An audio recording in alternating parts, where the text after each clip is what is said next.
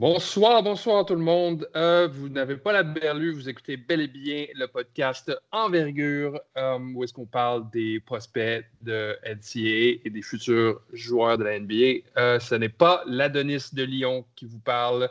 Alexandre Berthaud est présentement en vacances en Martinique, en train de se la couler douce dans un bateau pirate. du moins, c'est ce qu'il nous dit. Il va, peut-être peut revenir, il va peut-être pas revenir. On ne le sait pas. Euh, c'est Ben, euh, votre Canadien préféré, qui prend la relève euh, pendant la semaine de vacances de M. Berthaud.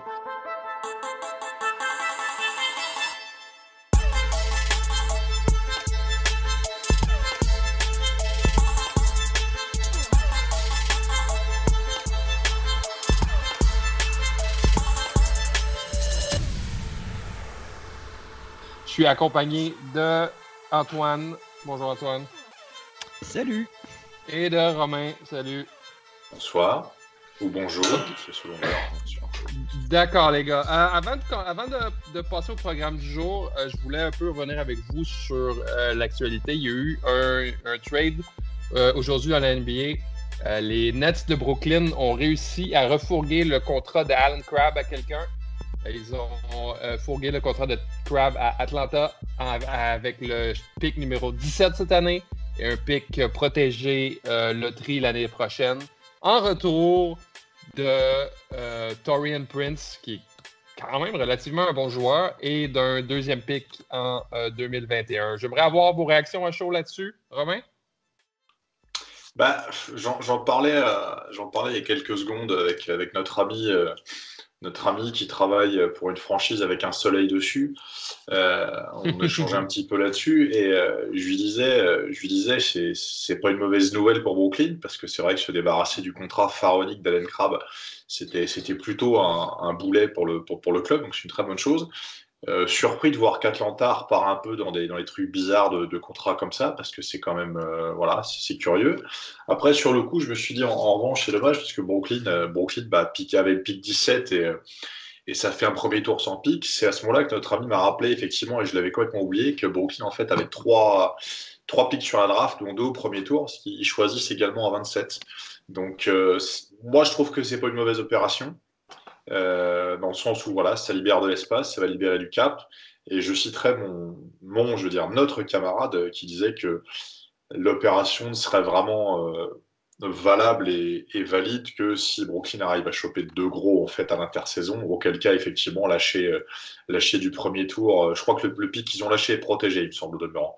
Mais euh, lâcher du premier tour comme ça pour, pour l'an prochain, ça, ça faisait un petit peu cher de lâcher deux premiers tours avec Crab.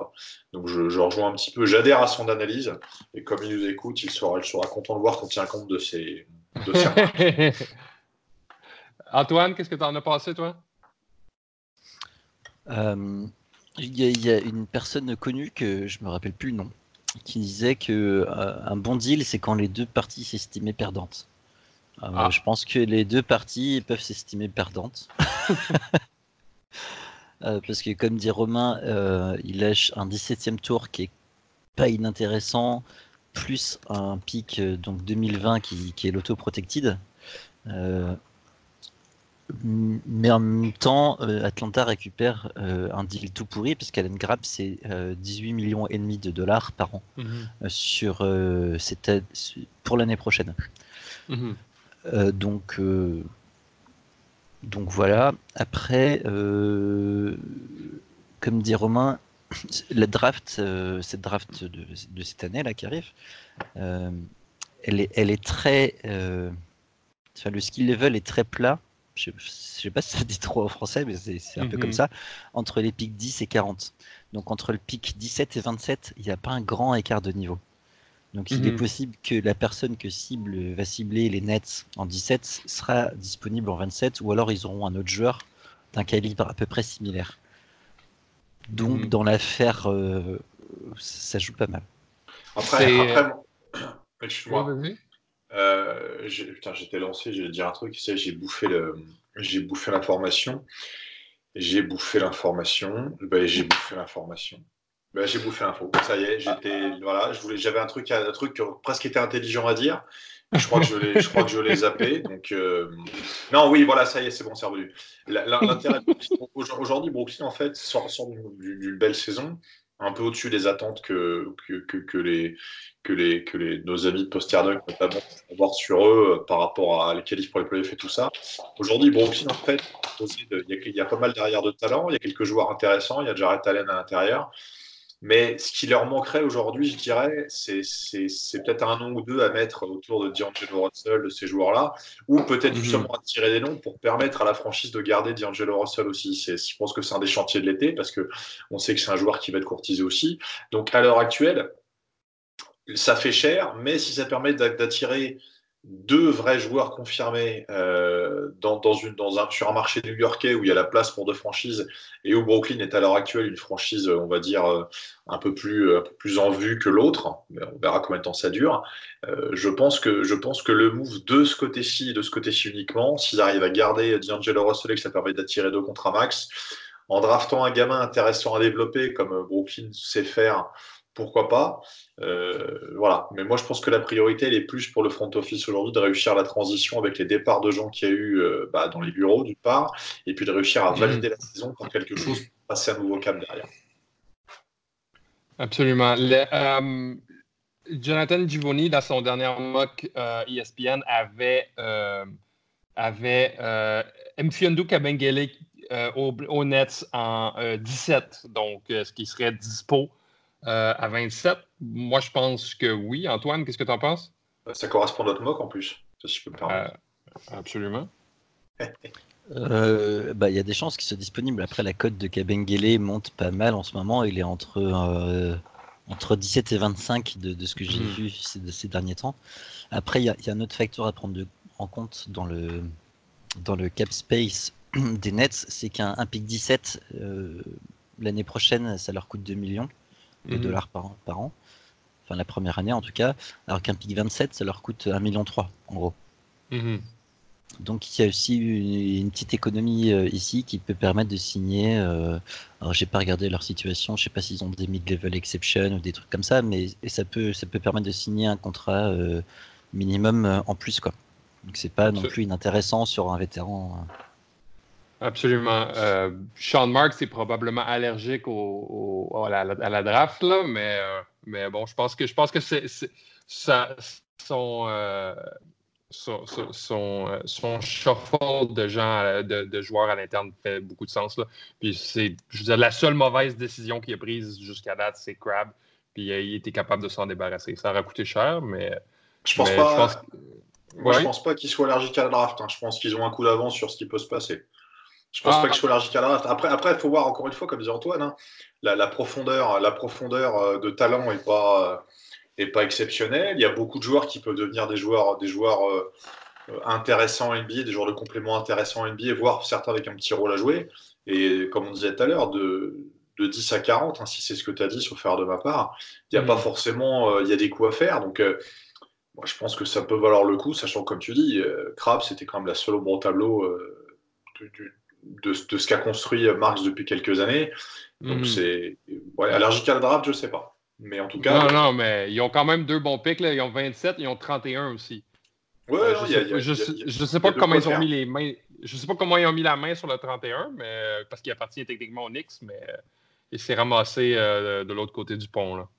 Bah, c'est le facteur qui c'est UPS qui a dû se tromper de.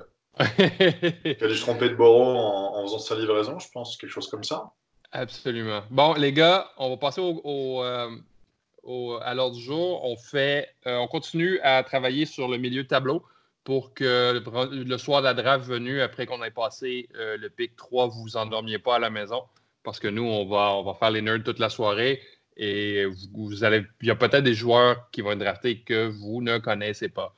Donc, aujourd'hui, on va parler de trois joueurs en particulier on a euh, trois alliés euh, avec des profils que j'aime beaucoup, c'est-à-dire le profil long, euh, athlétique et défend comme un chien enragé. On a Kezi Okpala de Stanford, on a Shuma Okeke de Auburn et Taibul de, Washington. Je l'ai pas vu jouer beaucoup cette année. Washington, ouais. Puis, euh, j'ai toujours cru que ma, Mathis Tibble s'appelait en fait Mathis Tibule et qu'il était belge, mais apparemment non. J'ai su, su, cette année qu'il ne l'était pas.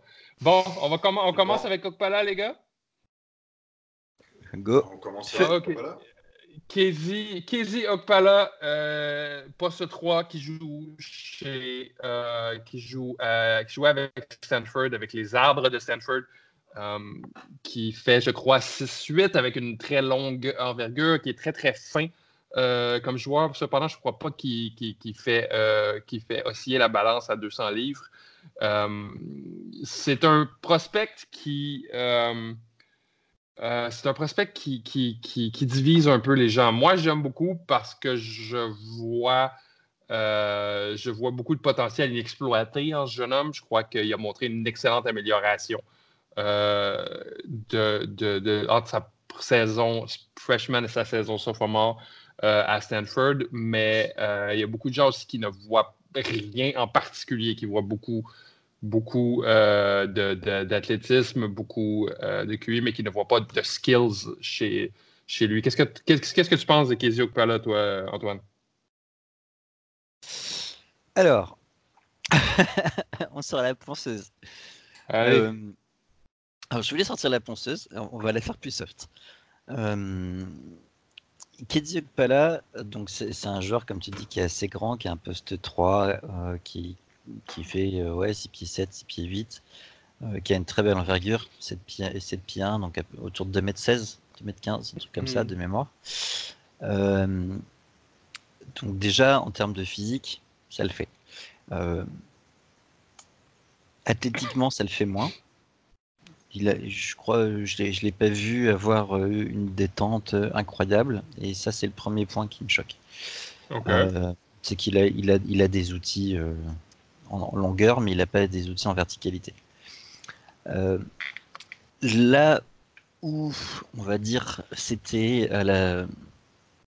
cette saison était particulière pour lui, c'est qu'il devait euh, à la fois être mis en valeur parce que autant dire qu'à Stanford euh, cette année il y avait personne. Mhm. Alors, c'est clair. Genre dans tous les sens du terme, hein, parce que la salle était, était vide également. Donc... Il n'y a pas de joueur, il n'y a pas de spectateur. Hein, ah, c'était d'une tristesse euh, absolue, c'est pour ça qu'on l'a pas beaucoup regardé aussi euh, euh, Stanford, hein, parce que bah, en dehors de Pala. on ne tire pas sur la PAC Alex Biggerstaff va encore gueuler, on ne tire pas sur la Mais il paraît que l'an prochain, ça sera mieux, donc bon, on verra. Ça, peut difficilement être pire. ouais, c'est pas faux. Et du coup, il a eu des responsabilités énormes. Euh, mm -hmm. qui dit Pala cette année. Et euh, bah, c'est pas un joueur qui est fait pour avoir des responsabilités énormes. Non, c'est clair. Euh, il a eu beaucoup de responsabilités et c'est pas un mec qui a un gros QI basket. Et bah, ça, s'est vu en termes d'efficacité, quoi, je pense. Euh, beaucoup de pertes de ballon, euh, des, des, sélections de shoots pas terribles, des shoots pas terribles aussi d'ailleurs. Et tout ça associé à un manque, on va dire, de, de, qualité athlétique, bah, ça fait quand même se poser des questions. Absolument. Euh, Romain, est-ce que tu ce que as vu euh, Okpala jouer un peu cette année?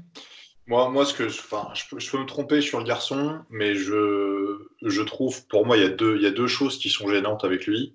Mhm. Euh, en plus du côté un peu undersized, euh, parce que malgré tout, il a beau être long, ça fait euh, pour jouer 4, ça fait ça risque d'être un peu court. les deux choses qui me gênent sont le fait que je confirme ce que dit Antoine, j'ai pas l'impression que s'il y a du trafic, ça monte très haut, c'est-à-dire que lancer sur du jeu rapide, bon, comme tout le monde, il va être capable de dunker, de monter, etc., etc s'il faut attaquer le cercle, il y, a, donc comme premier problème le fait de ne pas monter. Le deuxième, il franchit quand même difficilement euh, ses, défenseurs sur son deuxième appui. Et mmh. surtout, je lui trouve, et encore une fois, je, mesure mon propos parce que j'ai vu jouer des séquences par-ci par-là, mais jamais des matchs complets et pas forcément énormément de matchs de lui. Euh, je trouve qu'il a du mal à, à finir avec le contact il a tendance à se désunir un petit peu, ou lui, de par son côté un peu léger, a pas forcément y aller assez fort. Dès qu'il met l'épaule, qu'il a encore la balle au sol ou qu'il soit dans son double pas, dès qu'il met l'épaule, il est impacté et ça recule, ça saute pas droit, ça se désunit un petit peu. Alors il a la chance d'avoir visiblement une main gauche sur laquelle il peut de temps en temps s'appuyer et finir, ce qui l'aide. Mais euh, moi, je suis un peu, je suis un peu perplexe quand il y a des murs, euh, des murs à 120, 125 kilos en face. Euh, j'ai peur que ça fasse, euh, que je, sais pas, j'ai peur que ce soit compliqué. ok, mais là, est-ce qu'on n'est pas un peu dur avec lui parce qu'il sera pas, sera, on ne lui demandera probablement pas de tout faire à NBA. moi, je trouve qu'il a le profil 3D quand même très intéressant. Il a passé de 22% à 37 euh, à, points, euh, à trois points cette année. Il est long, donc il peut, il peut décocher quand même assez, euh, assez haut. Donc, est-ce que, est-ce que, est-ce que, est-ce que on, on, on, lui blâme, on le blâme pas un peu de savoir, de pas savoir tout faire quand, quand, quand il va avoir peut-être justement, il va peut-être justement thrive, comme on dit en anglais, qui va, qui, va prospérer, qui va fleurir dans un, euh, dans un rôle, dans, dans, une équipe où il va avoir un rôle très précis. Bah, ce, qui, ce qui rassure, c'est que sur ces, deux, sur ces deux saisons à Stanford, il y a, il y a une évolution euh, statistique. Il y a l'évolution à mhm. trois points, t'en parles. Après, vous connaissez la marotte sur, euh, sur le comment dire, sur le, les pourcentages au tir. Moi, ce que mhm. je vois, c'est que la première année au lancer franc, il y a 68%, ce qui pour un joueur comme lui est un peu léger. Et cette année, c'est 67%. J'ajoute un deuxième truc qui arrive plus très souvent aujourd'hui, c'est la célèbre proposition 48. Euh, l'an dernier, il a, il a pris une inéligibilité sur une partie de la saison pour des problèmes académiques. Or, Stanford est quand même une école avec un certain standing hmm. euh, scolaire. Euh, moi, je vois un joueur, un joueur, qui sort de Stanford après deux ans, qui l'an dernier est suspendu pour raison académique, il y a hmm. quelques difficultés. Je, alors oui, sur, sur, sur, pour, pour, du, pour du 3D, je suis d'accord avec toi, il a quelque chose d'intéressant. Mais pour moi, il, ça manque un peu de, ça manque un peu d'outils de garantie. Antoine? Bah, il, il, a le profil d'un 3D, euh, mais j'ai un problème sur le tree et j'ai un problème sur le D. Ah, mais, mais parle-moi parle du tree, on va parler du D tantôt, parle-moi du tree. Euh, bah, sur, le, sur le shoot, bah, c'est ce que disait Romain, parce qu'on a la même marotte. Euh, c'est qu'il il a mieux shooté, donc il est à 37% cette année à 3 points. Euh, mais 37%, c'est pas, euh, c'est pas non plus fantasmagorique. Et au lancer franc, 67, c'est très très bas quand même. Mm-hmm. je suis quand même d'accord. Même si la mécanique elle est pas, elle est pas sale, euh, s'il n'arrive pas à se retranscrire au niveau des lancers francs, j'ai du mal à, euh, me faire à l'idée qu'il va, ça va être un, meilleur shooter que 37%. Euh, j'ai beaucoup de mal. J'ai toujours un espèce de dans ma tête de ratio de, de, 1 à 2. Mhm. C'est le max de 1 à 2 entre le 3 points et le lancer franc. C'est complètement con comme, comme truc. Hein mais je ne vois pas un joueur à 67% shooter, euh, shooter à 40 à 3 points. Pour moi, ça n'a pas de sens. Euh, du coup, j'ai des doutes. Euh, parce qu'il l'a montré cette année, mais c'était sur une seule saison. comme rappelait Romain, sur sa saison freshman, c'était du 22%, 22-23%. Mhm. Donc, ce qui est quand même très, très, très, très bas. du coup, il y a quand même des questions à se poser. Ouais, euh, non, c'est clair que c'est pas un euh, c'est clair que c'est pas un, prospect qui c'est pas un can't miss prospect comme on dit là, c'est euh, il, va y avoir beaucoup d'amour à donner. Puis là, mais là, on a parlé du tree. Parle-moi du D maintenant. Qu'est-ce qui te plaît pas dans sa défensive? Alors, en défense, je l'aime beaucoup en 1 contre 1. Mm-hmm. quand il est en 1 contre 1, il est focus, il est euh, low stance, il a des bras actifs, il y va, il défend. Euh, je l'aime pas en défense d'équipe. Dès mhm. qu'il est loin du ballon, il est beaucoup moins concentré en fait.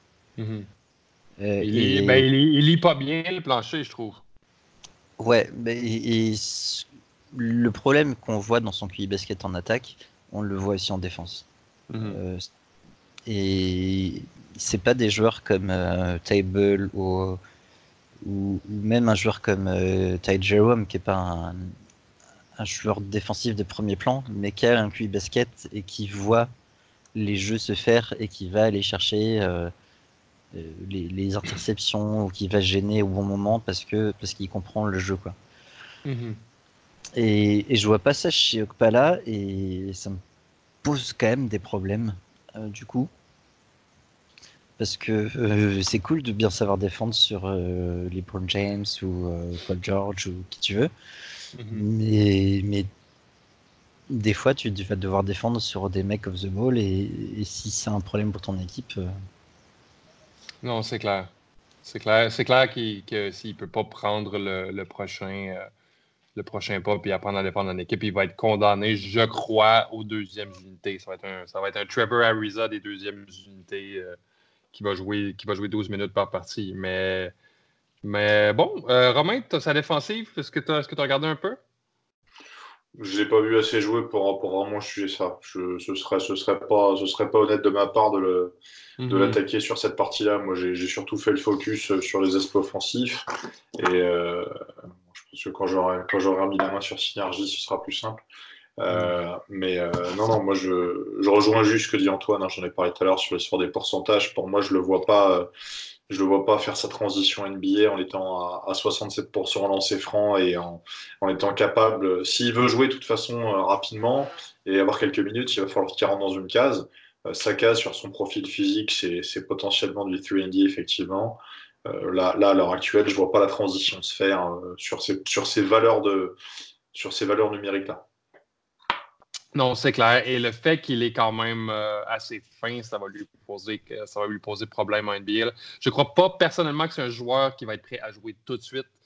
Euh, je, le vois, je le vois avoir des chiffres monstres dans la, dans la G-League, de faire euh, du, à, tourner du, au 20, à 20 points par match dans la G-League pendant un an, un an et demi, je ne sais pas, mais c'est un joueur qui a besoin, je crois, de prendre beaucoup de maturité, justement de d'assumer un rôle dans son équipe parce que à, Stanford, on lui a donné les clés du, euh, du, wagon et lui, il se promenait un petit peu à gauche, à droite. Euh, il n'avait jamais l'air de savoir quoi faire, dans le fond. Donc, je crois que c'est un joueur qui va peut-être fleurir lorsqu'on va lui dire quoi faire. Lorsqu'on va lui dire. Oui, vas-y. Ouais, je disais, après, après sur, sur notre mock, il est, euh, il est 20, on l'a mis 28 là, sur, sur Billboard, 28 avec Golden State comme destination, ce qui serait bon, un joli clin d'œil pour un Californien d'origine comme lui. Il y a un paramètre aussi à pas négliger, puisqu'à la draft, ça compte. Hein. il est quand même backé avec une très grosse agence. Il est avec CIE, donc c'est pas non plus, euh, voilà, c'est pas, c'est pas non plus une épicerie de quartier. Et c'est des choses qui peuvent, qui peuvent aider en termes de, de projection et en termes de réseau pour, euh, mhm. Voilà, éventuellement peut-être se glisser sur un, sur un slot un peu plus élevé euh, à certains moments. Ça, ça peut faire la différence d'avoir une bonne agence. Absolument. d'autres choses, d'autres choses à ajouter, oui, oui, Antoine? Ouais, après, non, on est, on est, dur avec lui, mais je pense parce qu'on le voit comme un joueur. Euh, bah, il est mis euh, quasiment 15e hein, dans certaines mocks. Mm-hmm. Euh, mais il faut pas le voir comme un joueur qui va contribuer immédiatement, même si c'est un sophomore, il a 20 ans. je pense qu'il faut, comme tu disais, il faut s'attendre à, le, voir comme un joueur pour dans deux ans. Moi, je, moi, je vois ça. Euh, quand il aura fiabilisé son shoot, déjà, ça sera plus intéressant. Euh, quand il aura euh, acquis un peu plus de fondamentaux défensifs, quand il joue the ball. Et je sais pas s'il pourra acquérir ça en G-League, j'avoue. J'ai un petit doute. Mais, il faut le voir comme ça, c'est un prospect pendant deux ans. Quoi. Ouais, non, c'est clair. Je pense juste aussi de voir d'autres choses que voici les clés du wagon, amène-nous au championnat. je veux dire, ce que tous les jeunes prospect de ce, niveau-là voit jusqu'au niveau collégial ou chez les pros.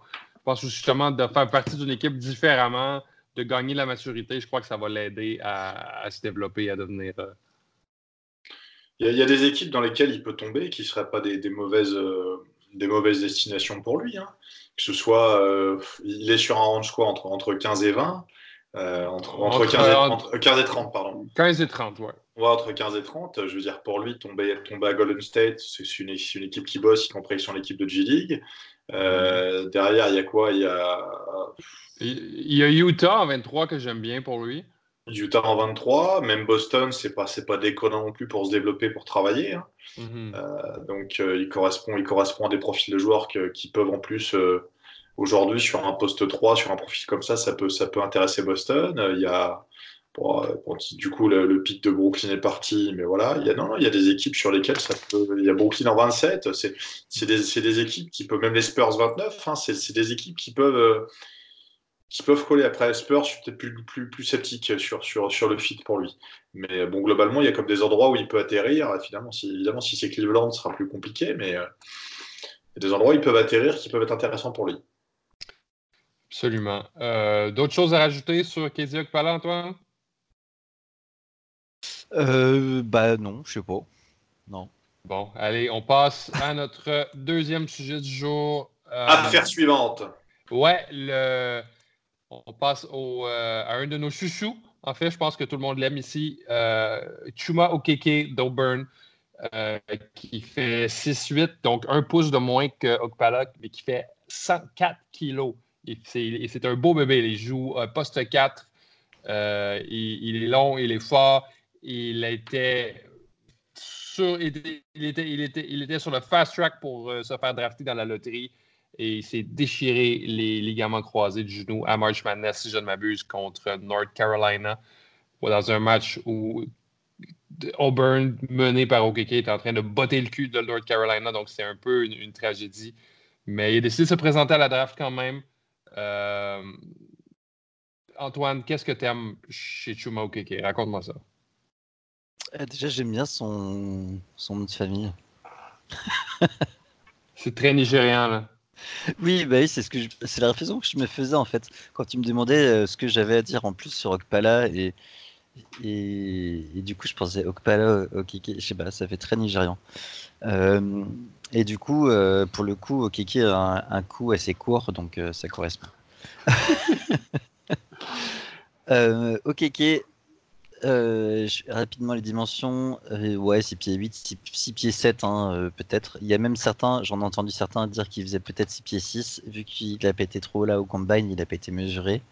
Mhm. Donc il y a un, un petit peu de doute, puisque 6 pieds 6 pour un poste 4, c'est quand même très léger. Euh, 7 pieds d'envergure, mais un bon gros bébé, euh, bien, bien costaud. Quoi. Euh, la première chose qu'il a aimé pour moi chez Okike, c'est son QI basket. Mhm. Absolument. Et vous les voyez venir, les comparaisons avec un ancien joueur d'Auburn, pas très, pas, très, pas très grand, solide, QI basket. Euh, Boris Dio? C'est vrai, c'est vrai, c'est vrai que sur le physique, euh, sur le physique, c'est. Non, non. Non, mais Ah oui, Euh, je, je vois pas la comparaison avec un joueur d'Auburn. Ah, Et Aub- Auburn, Auburn a quand même eu. Alors attendez, je vais vérifier parce que j'ai peut-être une connerie, mais a quand même eu un, un- un des, un meilleurs postes 4 de l'histoire de, de, NBA quand même, euh, qui était undersized et, et compagnie. Hein. Charles Barkley? Ah, Quand même, les gars. Ah les bah classiques- oui, bah oui, ok. Charles... ah Oui, ouais. Alors, alors, les gars, attendez, les, les classiques quand même là. Ouais, Ah, mais moi j'ai pas, j'ai pas 40 ans moi. Alors bon, je, je dis pas, je dis pas, je dis pas que je, le- je le prends comme une insulte. Mais je dis pas, je dis, attention, je dis pas que c'est le même joueur, mais bon, ta description, tu peux, voilà, c'est Oui, c'est la même C'est- chose. C'est dans la tradition d'Auburn. Et, et, et, et sur, quel, euh, sur quels aspects de son jeu est-ce que tu as vu son, son QI basket euh, reluire le plus, euh, Antoine? Bah partout en fait. Euh, Okike c'est un joueur qui joue bien euh, des deux côtés du terrain. Mhm. Euh, offensivement, c'est pas un truc. euh, je regarde usage percentage, il a 20%. euh, ce qui est pas déconnant parce qu'à Auburn c'était quand même un des joueurs. euh, Enfin, c'était un peu le joueur star avec Bryce Brown et Jared Harper. Ouais. Il aurait pu avoir plus, clairement. Et euh, il, a fait un peu tout en, attaque. Euh, il n'hésite pas à passer s'il faut passer. Il a une très bonne vision du jeu. Euh, s'il faut shooter, il y va. S'il faut aller, au charbon et, jouer des coudes dans la raquette, il y va. Et défensivement, c'est un peu pareil. C'est c'est pas un joueur très explosif. Enfin, du tout même. Hein. C'est pas, pas un joueur athlétique. Keke. Puis je pense qu'avec des, des, croisés cassés, ça sera peut-être encore un peu moins athlétique. Mais défensivement, c'est, un peu pareil. Il, il, lit superbement bien le jeu. Mhm. Il, défend bien un contre un, il est costaud, il met de l'énergie, mais contrairement à ce qu'on disait sur euh, Okpala, quand il est loin du ballon, et eh ben, il, voit comment le jeu va se dérouler, il a toujours un coup d'avance. Euh, Romain, ça c'est un, euh, ça c'est un, profil qui te plaît? Oui, c'est un profil. on, va se faire, on va se faire insulter par les puristes parce que ils sont dans des valeurs statistiques l'un et l'autre qui sont pas forcément euh, si éloignées que si éloignées que ça. Hein. Mhm. Mais moi, je trouve que lui, dans un rôle de 4, alors évidemment, il a, il a eu la blessure depuis. mais dans un rôle de 4, il a, il a vraiment énormément de choses, moi, qui me plaisent il est peut-être un petit peu un petit peu undersized, mais bon, ça c'est pas forcément euh, pas forcément le plus euh, le plus grave, qu'il a les outils pour compenser. Euh, il, a, il, a, il a la vitesse, il a, il a deux mains pour moi pour finir, parce qu'il est capable de finir main gauche un petit peu. Il, est, il joue bien son ballon, il n'a pas peur de, du contact, il est capable de tirer, il lit les espaces il lit les espaces, il sait comment attaquer, il a une vraie efficacité dans la peinture sur tout ce qui va être tir, euh, tir dans la peinture qui ne feront pas des post-up. Hein. Il, est, il, est, autour de 62-63% de réussite sur ces situations-là, ce qui est, ce qui est plus, que, plus que correct, voire même très bien. Donc, euh, non, non, il y a, y a le bémol de la blessure, inévitablement, mais euh, bon, on sait que la, la SEC, c'est une conférence qui était quand même assez, assez intéressante cette année. Il a, il a fait des choses et c'est. Moi, j'aurais envie de dire son, sa blessure au croisé peut le rendre un petit peu moins, euh, moins vertical qu'il l'était, mais la verticalité n'était pas non plus une composante euh, principale de son jeu. C'était pas un planeur, hein, c'était un mec qui était quand même euh, un vrai jeu de feinte, capable de jouer au sol, capable de prendre des tirs, euh, capable d'arriver d'alterner dans son jeu. Donc euh, ça posera sans doute des soucis. C'est peut-être un red flag pour certaines franchises aussi. On va pas non plus voilà.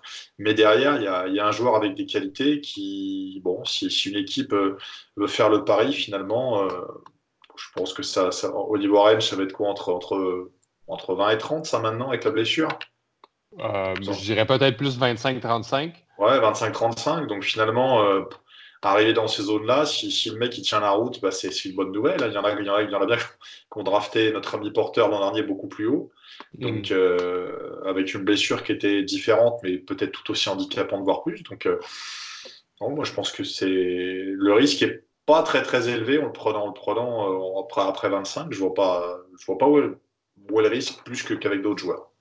Ouais, non, je pense pas non plus. Ce qui me, ce qui, ce qui me rassure un peu avec l'histoire de, de, des, croisés finis, c'est que Chuma Keke, c'est pas tout le monde qui le savent parce qu'il l'a pas beaucoup montré à March Madness, mais c'est un très bon shooter à trois points. Là. il, il, a shooté pour 39% cette année.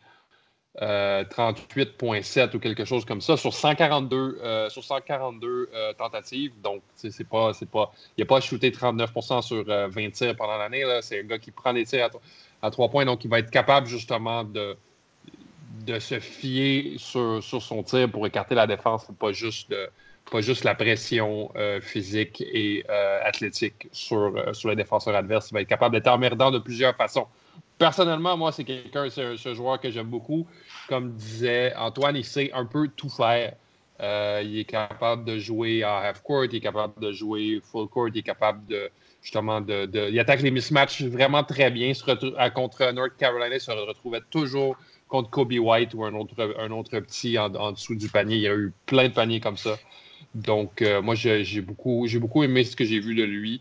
Euh, offensivement. Puis je pense que je veux dire, les, les stats ne mentent pas pour lui non plus. Je trouve, je trouve, que 12 points par match cette année, ça n'a pas été beaucoup. Euh, mais comme, comme Antoine a noté, son, son usage rate a été, euh, pas, était pas super. Là. Non, 12 points, c'est pas énorme, mais après, bon, il faut, regarder sa ligne de stats. C'est quasiment 3 bons off par match. Ce qui mhm. confirme que le garçon, il s'est anticipé, il sait lire, il sait où se positionner. c'est quasiment 7 rebonds, 2 passes décisives, 1,2 contre, euh, quasiment deux interceptions pour deux balles perdues. Globalement, il y a un petit peu de tout. Donc, c'est n'est pas, pas inintéressant. Hein. Et après, derrière, ce qu'on voit aussi sur les stats, c'est que, euh, mis à part un ou deux matchs où il dévisse, il n'y a pas de vrai trou d'air.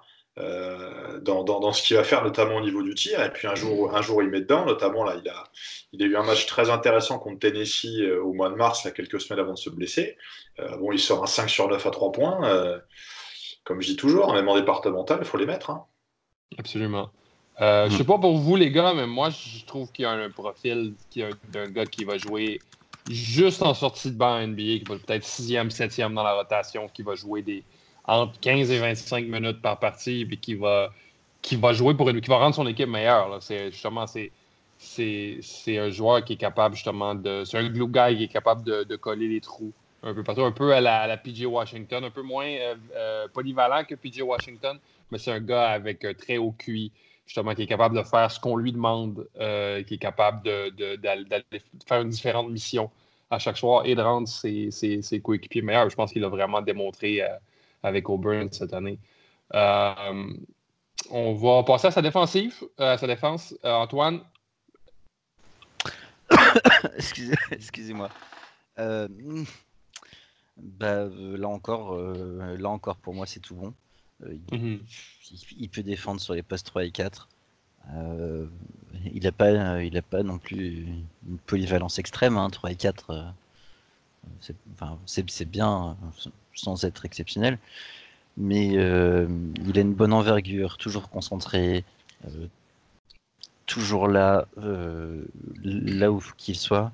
Quand on regarde un peu ses, stats sur, sur les block percentage et style percentage, c'est excellent. Donc il a 3,6 en style et 5,5 en bloc.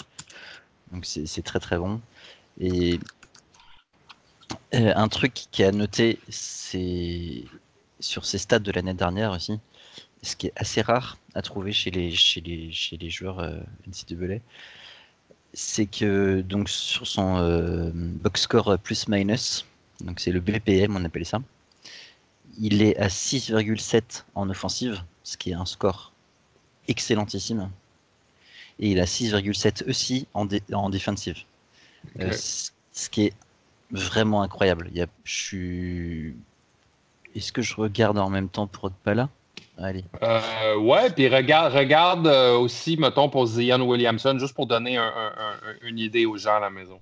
Donc on est à 6-7 en offensive pour euh, Okeke et 6-7 en défensive. Euh, Okpala, il était à 0-9 en offensive et 1,4 en défensive. Ouch. Bon, Stanford, c'est moins fort, forcément. Euh, et si on regarde sur quelqu'un comme Zion Williamson en même temps, euh, Zion Williamson, bon, ok, en offensive, il était à 12,8. Je crois qu'il a, a le plafond. Ouais. Et en défensive, on est sur des trucs un peu similaires, il a 7,2. Ça vous, ça vous donne une idée, là. Il y, a, il y a un impact défensif similaire à celui de Zion Williamson. Je pense qu'on a tous vu les, les, les, meurtres dans la, raquette que Williamson a fait cette année. Ouais, qui, qui avait d'autres en bon défenseur cette année euh, Qui on peut dire qui était vraiment très fort si, on compare par exemple à un PG Washington qui était dans une mhm. grosse fac, à Kentucky, c'est pas, pas que dalle, il a 6 points en offensif et 5.4 en défensif. Grant Williams. Euh, oh, bonne, bonne, bonne comparaison. Hein. Très intéressant. Euh, si on fait Grant Williams. Euh, c'est la même conf en plus, donc c'est pour ça ça permet d'avoir un. Mhm. Ouais. Grant Williams, c'est 8.4 en offensif et 5.1 en défensif. Ok. Donc un peu mieux en offensif. On sait que Grant Williams est plus impliqué. Enfin, c'est un peu le go-to guy de, de l'attaque de Tennessee. Et en défensif, c'est moins bon, alors que pourtant, Grant Williams, en termes d'énergie et de polyvalence sur les postes 3-4, c'est ça se pose là quand même. Moi, je pense que c'est juste une. Euh, ça démontre juste à quel point Okeke, justement, euh, va être un plus pour plusieurs équipes. Hmm. Euh, j'ai une question pour toi, Romain, pour le coach, toi. dans une NBA où on fait jouer PJ Tucker comme, comme pivot en small ball, est-ce que ce serait pas là, justement, où est-ce que Chuma Okeke prendrait tout son sens? Euh, justement dans, un small ball, un joueur de small ball capable de compétitionner, capable de switcher sur tout le monde, capable d'attaquer un poste 1 à poste 5. Qu'est-ce que tu en penses? moi, moi, tout va, être lié, tout va être lié, encore une fois, comment il va récupérer de sa blessure. Moi, mhm. c'est un mec sur le corps qu'il a. Encore une fois, c'est après, il faut, faut, voir le, retour de motricité, mais c'est quelqu'un qui bougeait bien, qui était dense, qui tenait des contacts. On voit qu'il est équilibré dans ce qu'il fait en termes, de, en termes de jeu, sur ses appuis, sur tout mhm. ça. Euh, c'est un mec qui doit être capable, je pense, de, de, tenir des duels face à, face à des joueurs euh, sur des positions différentes de la sienne, face à les deux, face à les trois, vraisemblablement. Des 1, tout dépend de qui il a en face, parce que bon, euh, d'une équipe à l'autre, on va avoir des profils de meilleurs jeux différents, mais effectivement, dans une NBA moderne, être under, de toute façon, être undersized, où qu'on soit, c'est pas nécessairement un problème si on a des atouts pour compenser. Et lui, mhm. lui, on voit que sur le, sur le QI basket, sur la dimension technique, sur le tir, sur l'intelligence de jeu, il a, des outils qui permettent de compenser un petit peu cette taille. Après, encore une fois, le problème, le problème est, est-ce qu'il va revenir au niveau qu'était le sien et est-ce qu'il va, est qu'il va être capable de, de, faire quelque chose? Je pense que si le mec s'est lancé, lancé en termes de draft, c'est qu'il fait comme avoir des. Et puis s'il est parti son au dernier moment, c'est que peut-être pas forcément une promesse, mais au moins peut-être quelques garanties d'être pris. Après, c'est un joueur. Aujourd'hui, il est disponible en Europe. Je me pose même pas la question. Moi, c'est, je pense que dans le jeu moderne, ça peut correspondre à un mec comme ça. Après, euh, mm. tout dépend de tout dépend de l'équipe. Est-ce qu'il va tomber dans un endroit où l'équipe lui laissera le temps, lui l'accompagnera sur le développement et surtout sur le retour de blessure? Ça, c'est un autre, c'est un autre problème. je l'avais mis moi à 31 à Brooklyn parce que Brooklyn ont, la luxure de d'attendre. Ils peuvent, se, ils peuvent se permettre de l'attendre et de, de, de, lui donner. Il y, avait trois choix, maintenant il y en a, euh, en a deux. Mais, mais ils peuvent, ils peuvent, ils peuvent avoir, avoir, toute la patience du monde avec lui. Euh, et je crois qu'il fait justement ce, ce, cette, euh, ce, profil physique rapide, intense que, que, que, Brooklyn recherche. Qu'est-ce que tu en penses, Antoine? Ah oui, vas-y, vas-y. Il y, a ça, puis il y a le fait que sur les joueurs blessés, ils ont quand même su accompagner euh, bah, notamment Caris Levert sur sa reprise, des choses mm. comme ça. C'est une franchise qui a montré depuis 3-4 ans qu'elle était capable d'être patiente. Absolument. Mm. drafter Caris Levert, c'était. Euh, ah ouais, on, a tous été surpris. C'était, c'était, il était descendu parce qu'il était blessé, mais c'était un, des plus gros prospects. S'il n'avait pas été blessé, il aurait dû être top 5 de cette draft. Ah oui, facile, facile. Et à un moment donné, bah, une équipe qui dit euh, bah, en général, ça va être Boston, qui va acheter les deux en mode vas-y, c'est pas grave, euh, bah, on, le soigne et puis tout va bien. quoi. Euh, là, cette année-là, c'était c'était Brooklyn qui l'avait fait et ils avaient très très bien fait. quoi. Absolument. Pour vous, donner. Ouais, vas-y. Non, juste pour finir, pour moi, cliquer s'il descend en dessous du pic, allez, on va dire. Pour moi, en dessous du pic 18, c'est un, un style complet. absolument. Il, faut attendre, il faudra attendre six mois qu'ils se remettent, mais il faut pas oublier que la médecine elle évolue aussi, que euh, sur la rupture des croisés maintenant, ça devient quand même, euh, ça, se remet, de mieux en mieux. Ça se remet mieux, mais il y a quand même, euh, il y a quand même des, des comment dire, il y a quand même des, des, des après-coups des après-coups, d'une part, il y, a y, a des, délais incompressibles et il y a, il y a quand même des choses à respecter. le problème des croisés, c'est que très très souvent, euh, les gens qui se font un croisé, il y a une récidive sur, sur l'autre euh, très, peu, enfin, très peu de temps dans les années qui suivent.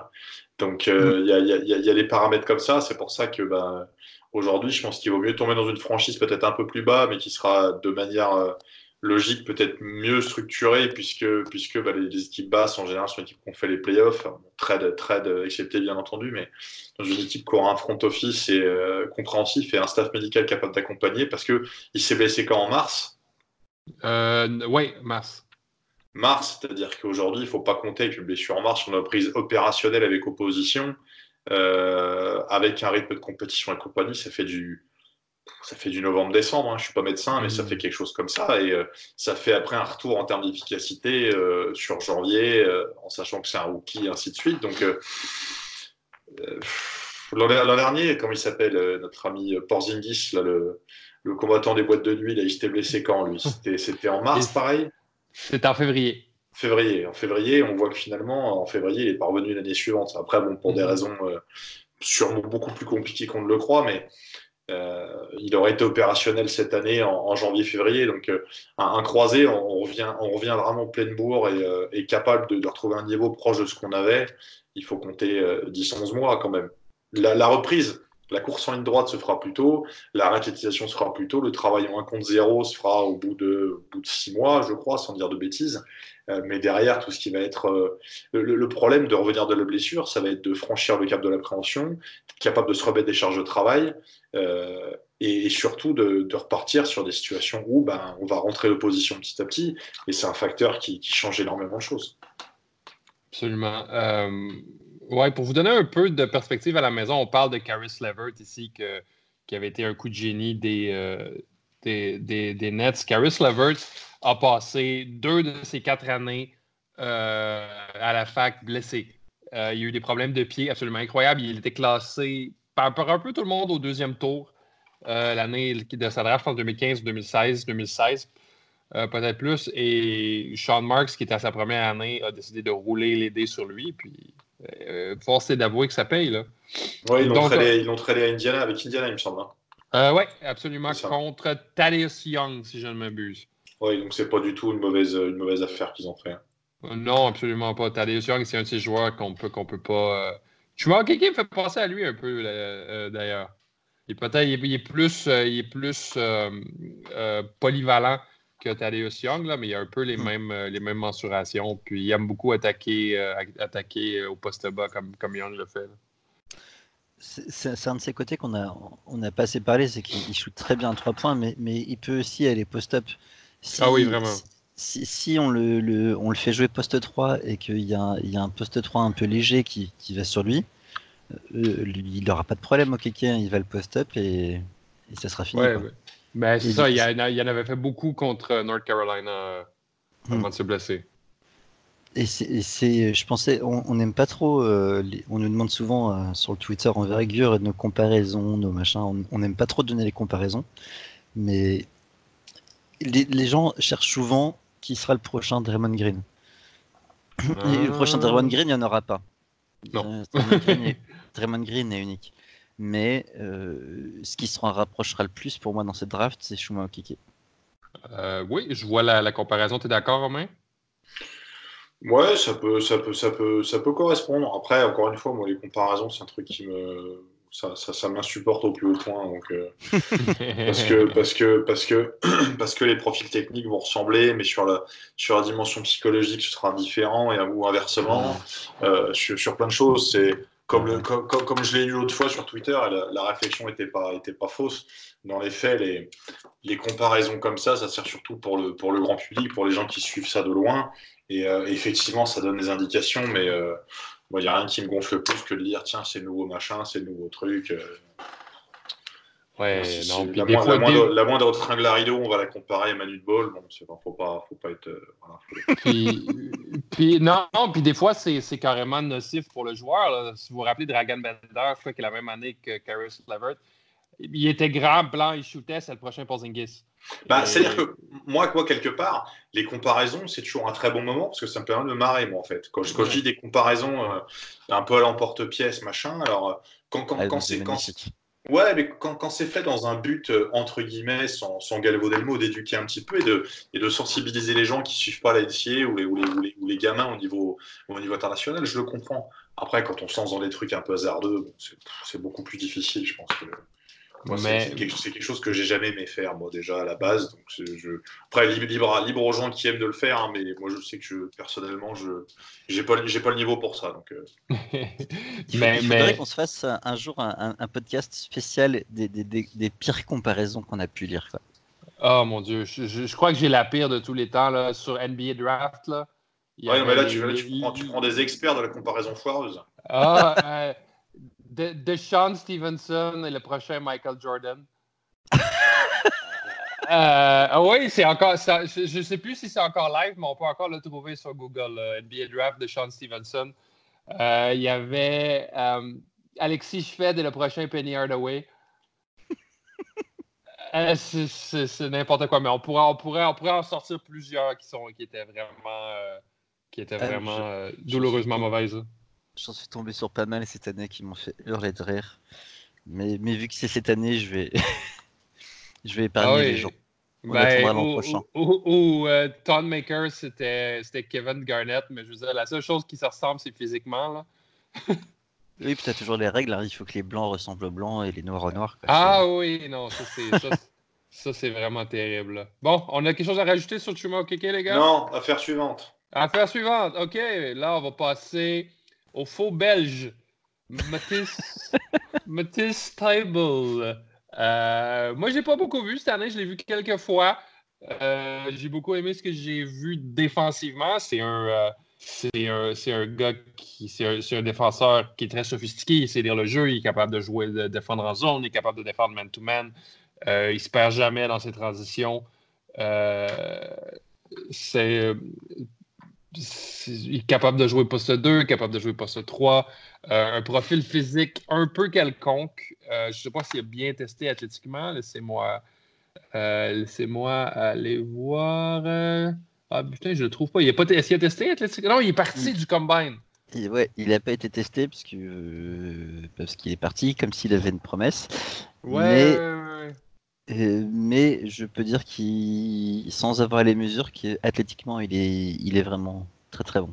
Ah, Ah oui, ouais? c'est oui, oui, c'est Mm.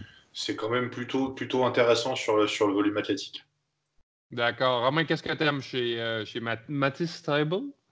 Euh, son nom déjà, parce que c'est pas courant. Euh, non, non, moi c'est c'est un joueur globalement sur son parcours qui, qui a été assez stable statistiquement sur ces, sur ces quatre années. Moi j'aime le fait que ce soit un senior. Alors certes, il a 22 ans, il a peut-être pas un upside complètement dingue devant lui. Euh, ses stats montrent que bah, c'est stable, euh, mis à part une année où il s'est un petit peu déchiré au lancer franc, mais il est autour des 80, des 85% cette année. Euh, il fait un petit peu de tout. Ça peut, ça peut tirer, ça peut tirer à trois points, même si bon, là, ça n'a pas été transcendant. C'était mieux les années précédentes. Euh, il peut tirer à trois points. Il peut, euh, il peut, il peut défendre. Il anticipe très bien. Il coupe les lignes de passe. Moi, pour moi, je le vois comme un parfait, euh, parfait joueur de complément dans une équipe. Un mec qui serait troisième ou troisième ou quatrième option. euh, dans une équipe qui, euh, qui serait dans un jeu un petit peu structuré, une équipe qui qui serait pas contre le fait de courir un petit peu de temps en temps. Je, je pense qu'il a un petit côté couteau suisse qui pourrait, qui pourrait très très bien correspondre à, à certaines équipes. Là, nous, Mhm. par exemple, on l'a, on l'a sur Big Board, on l'a en 22 à, sur le consensus en 22 à, à Boston. Pour moi, ce Mhm. serait pas déconnant. C'est un joueur qui peut correspondre à ce que, à ce que, à ce qu'on peut, à ce qu'on peut voir à Boston. Après, ça, ça limite à l'heure actuelle pour moi, peut-être pour certaines équipes, ce sera le fait qu'il ait fait ses 4 ans et qu'il soit donc euh, bah, déjà à 22 ans. Euh, qu'au niveau fac, il est, il est pas, euh, il soit jamais vraiment sorti, apparu au, au tournoi final. Euh, Il a fait, il a fait le NIT, le NIT deux fois, il me semble. Mais on l'a, on l'a jamais vu après sur des matchs un petit peu plus, euh, plus coup près. Ça aurait pu être intéressant de l'exposer, pour, enfin de, pour lui pour s'exposer. Mais non, globalement, euh, globalement, c'est un, c'est un joueur intéressant. Comme mec, comme, euh, comme, euh, comme, sept, comme, comme septième homme dans une équipe, c'est pas, je trouve que c'est pas, c'est pas idiot. Euh, Antoine, si, si, on, si on le met à, à- Si on lui fait remplacer Andrew Robertson à, à, à OKC, est-ce que tu dis oui? N'importe qui peut remplacer André Robertson.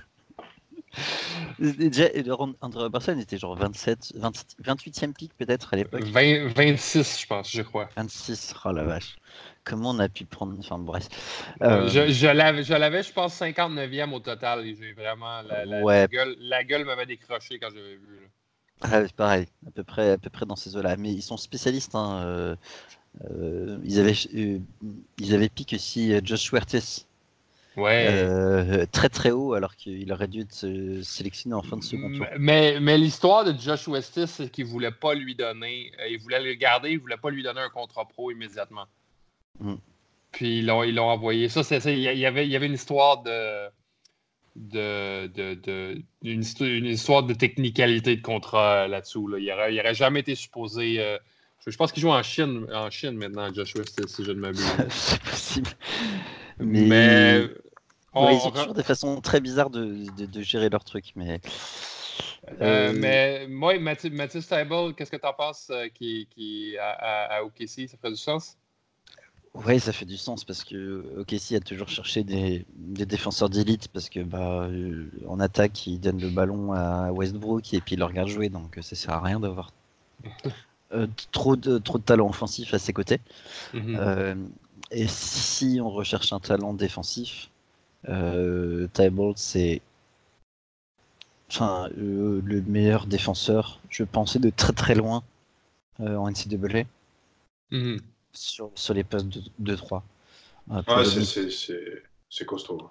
c'est c'est- c'est Ah oui, ben, il- je le trouve très, avan- très avancé personnellement pour son âge. ouais. Et c'est ce donner- qui fait que c'est ce qui fait que moi je pense que malgré son âge, il peut intéresser une franchise parce qu'il va déjà être capable de défendre. Il va être capable de mettre un. tu disais qu'il était belge, donc comme disent les Belges, il va être capable de mettre un ou deux shots. Donc, euh, les Belges disent comme ça, c'est une expression que ça m'a toujours, euh, j'ai toujours trouvé ça marrant. Euh, il est capable de mettre un ou deux tirs de temps en temps sur un malentendu, mais lui, je pense qu'il peut vraiment lockdown un joueur sans aucun souci, euh, parce que l'intensité, parce que le volume athlétique, parce qu'il parce qu'il a ce qu'il faut. Après, de la dire que ça peut devenir un spécialiste défensif et, et avoir un petit côté un peu pareil, 3D sur un profil comme lui, ouais, tu- je- je rejoins, je rejoins ce que dit Antoine sur le, sur le volume physique du mec. hein. Mhm. Ben, pour moi, pour moi c'est le joueur prototype euh, 3D de cette draft-là. Mhm. Euh, c'est c'est- c'est- c'est le joueur, je crois. C'est- Ce qui, ce qui est intéressant avec un, un- un joueur comme ça, euh, pour le joueur à la maison, c'est que on, on sait quoi en faire immédiatement. Il y a beaucoup de joueurs que c'est c'est comme il y a plein euh, par, exemple à la Taylor Norton Tucker il y a plein de choses à aimer mais on ne sait pas exactement qui va être, qu'est-ce que ça va donner. Pour Mattis Table, c'est clairement un prototype. Euh, 3D est clairement prêt euh, à devenir un contributeur maintenant. Moi, je, l'avais en 24 à euh, Philadelphie et, et c'est pas, c'est, pas, c'est, c'est, c'est- c'est- ça se peut vraiment très très fort qu'il soit repêché plus haut que ça. Moi, je, je mets le fit à Philadelphie, mais euh, d'après, d'après moi, il va, être, il va être repêché beaucoup plus haut. Qu'est-ce que vous en pensez? Bah, ouais, ouais, il y a des chances parce que, enfin, rien que pour sa défense, les, Mhm. les équipes qui draftent post-loterie, elles cherchent aussi des joueurs qui sont capables de contribuer, mais enfin la plupart en tout cas, hein, recherchent des joueurs qui sont capables de contribuer euh, immédiatement. Alors c'est Mhm. peut-être pas le cas pour Boston avec les pics 20, 22, qui a déjà le pic 14, et qui dit du coup voudra peut-être tâcher un peu quelques prospects. Mais si on prend le cas des Sixers, si on prend le, pas- le cas des Blazers, des Nets, euh, des Warriors, etc., euh, elles veulent des, des- des joueurs avec un, un intérêt immédiat. Quoi. Mhm. Et, et Tybalt, c'est.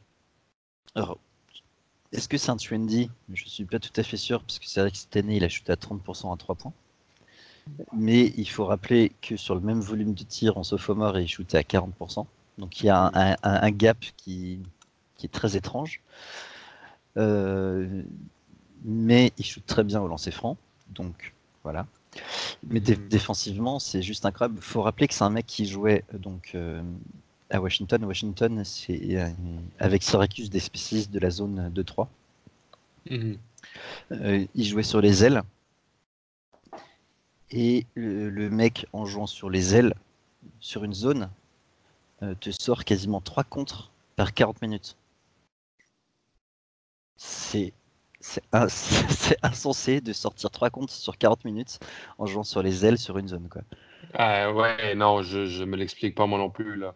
C'est euh, c'est- absolument euh, fulgurant, mais je m'inquiéterais pas trop, moi, pour son, euh, pour son, son tir à trois points. Là. Il a toujours montré une certaine, une certaine régularité. Il a fait 36, 40, 36. Bon, cette année, il a fait 30, mais il en a, il s'en est pris.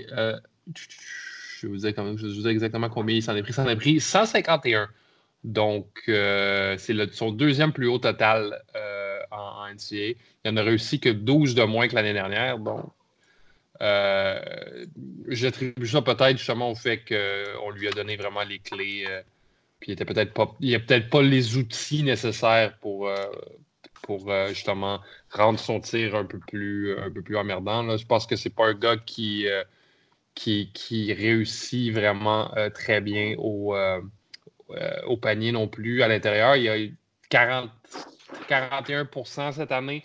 L'année dernière, 44% Il n'est jamais monté en haut de 44% d'efficacité au total. Donc, euh, je pense que justement, c'est à l'ex- à l'extérieur qui, qui va faire son, son pain et son beurre. Qu'est-ce que tu en penses, Romain? Oui, non, je, je- je suis assez d'accord avec toi. Mhm. moi, il y a une stabilité sur le scoring. Après, il y a des, il y a des choses à développer. Moi, je, reste persuadé que son fonds de commerce, ça peut et ça doit devenir la défense. Oui, absolument. Après, après voilà, le fit, le fit, le fit, le fit. C'est notre phrase à chaque fois. Et c'est quoi ton fit préféré pour um, bah, J'ai dit tout à l'heure, nous, ce qu'on dit pour lui par rapport à, par rapport à Boston, c'est pas, c'est pas mhm. déconnant. Mhm. Euh, sur les équipes qu'il y a autour, entre, on va dire entre 20, c'est un joueur qui va partir entre 20 et 25, ça Oui. Ouais, euh, Utah, c'est pas, c'est, pas mal non plus parce que ça peut coller à, ça peut coller un petit peu à, l'effectif. Euh, ok, si, bon, je, suis un peu plus plus, réservé parce que je connais pas je connais pas c'est la, la, profondeur de l'équipe de ce côté-là. Mhm.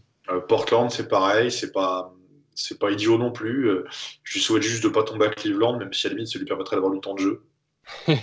Mais euh, bon, non, c'est dans ces eaux-là.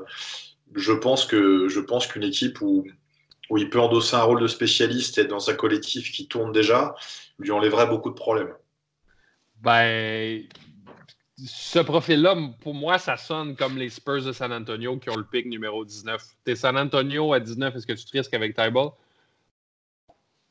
Ça fait peut-être un petit ouais, ça fait peut-être un petit peu haut, mais lui, de toute façon, San Antonio, pour moi, des, des joueurs qui peuvent correspondre, c'est c'est Grant Williams, c'est Horton Tucker, c'est Bol, mhm. c'est Bol Bol, non, je suis en train de lire le truc, c'est c'est Tyball, pardon, euh, de ma part, c'est des, des, joueurs comme ça pour moi qui peuvent, qui peuvent correspondre à San Antonio. Donc, euh, après, je ne suis pas expert des Spurs non plus, mais moi, je pense que c'est pas, c'est pas, c'est pas idiot non plus. Antoine, c'est quoi ton, euh, c'est quoi ton fit préféré pour euh, Tyball euh, J'avoue, j'avais pas réfléchi parce qu'il y a de. En fait, vu qu'il s'est retiré de, du combine, mhm. euh, tout le monde pense, il s'est retiré avec en même temps que Kylian Tilly, mais qui avait des problèmes physiques et je sais plus qui d'autre qui avait des problèmes physiques aussi. Et euh, tout le monde était là, bon, euh, Table est une promesse, quoi. Euh, parce que on se retire pas du combine comme ça. Mm-hmm. Il y, a, deux, on va dire, il y a, deux équipes dans, les rumeurs. Il y a ceux qui pensent que c'est Boston et il y a ceux qui pensent que c'est OK ici. Sur Boston, j'ai du mal à y croire parce que Danny Henge a toujours dit qu'il ne faisait jamais de promesses. Mm-hmm. Donc j'ai du mal à y croire. Euh, du coup, je mets, je mets Table à OKC parce que euh, bah, historiquement, ils ont toujours aimé les profils euh, défensifs. Hein. Ils ont drafté Robertson, Adams et compagnie. Ah, mais il fait, il fait tellement OKC dans sa manière de jouer. Là. Et, ouais, clairement. Et, et dans une seconde unit, faut pas oublier qu'il y a aussi Dennis Schroeder qui est, qui, est quand même aussi un ball hog comme, comme Westbrook et que bah, je pense qu'il est meilleur que Robertson et Abdelnader euh, euh, ensemble. Ah ben oui, je crois que oui. Là. Robertson, Abdelnader, puis peut-être Abrines aussi. Là. les tous ensemble, mais t'as un, un Matisse Table. Là. Et, et, la promesse pour, enfin, la promesse pour moi a du sens parce que bah, voilà, c'est comme ça que Casey draft et c'est comme ça que euh, Table peut aussi euh, s'éclater parce que quelque part même euh, même dans le 5 majeur tu, tu, mets sur les postes 1, 2, 3 Westbrook, Table, Paul George.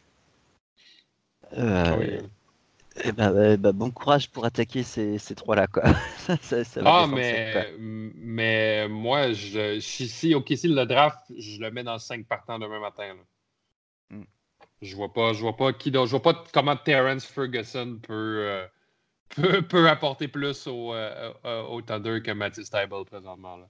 Ouais, puis ça, ça, te fait, ça fait une option de starter sur le poste 2 qui n'aura pas forcément beaucoup besoin du ballon, donc ça peut jouer avec Westbrook, ça peut jouer avec George. De toute façon, il, il prendra, il prendra ce qu'on lui donne, je pense, sur son profil. Et puis ses points, il les mettra en défendant et en courant. Donc, Absolument.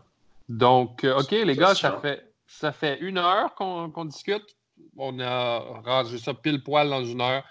Euh, quelque chose à dire avant de partir? Non. Non? Bon, ben, euh, merci beaucoup, les gars. Euh, à la maison, allez voir le envergure.co pour euh, tout notre contenu draft, pour lire nos mock drafts, pour lire nos scouting reports. Il y en a plein, il y en a partout. vous allez passer des heures sur le site. Sur ce, en mon nom, en nom d'Antoine, Romain et d'Alexandre, qui est toujours otage sur un bateau pirate en Martinique. Jack, Sparrow. Ouais. je vous dis merci. Je vous dis merci de nous avoir écoutés et à la prochaine. Et go!